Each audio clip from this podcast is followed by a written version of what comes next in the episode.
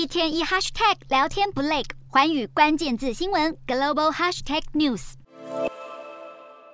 大批日本东京都警员二十一日围绕在首相官邸外的一处灌木丛旁，因为有一名男子在这里自焚，送医抢救后仍然意识不清。他在案发现场留下纸条，字字句句不满日本政府将在二十七日为遇刺的前首相安倍晋三举行国葬，而反对安倍国葬的还不只有他。将近一万三千名日本民众十九日聚集到东京涩谷的代代木公园，大举抗议，反对为安倍晋三举办国葬。示威队伍随后兵分两路，朝涩谷和原宿方向前进。根据日本富士电视网二十日公布的最新民调，受访者中反对安倍国葬的人就高达百分之六十二点三，几乎是赞成者的一倍。另外，还有多达百分之七十二点六的受访者不认同首相岸田文雄对于国葬仪式所做的说明。不过，距离国葬的日期已经进入倒数一周，相相关准备工作正如火如荼的进行中。日本警视厅在车站和机场等人群聚集的地方增派警力，强化戒备。而国葬当天，预计将有一千名包括美国副总统贺锦丽在内的国际。政要参与，警方将成立最高警备本部，并且调派日本各地两千名警力到东京支援葬礼车队以及重要人士行进路线的警戒任务。这样的警备等级比今年五月份日美澳印四方安全对话峰会时所成立的特别警备本部还要高，为的就是要确保维安滴水不漏，以免憾事再发生。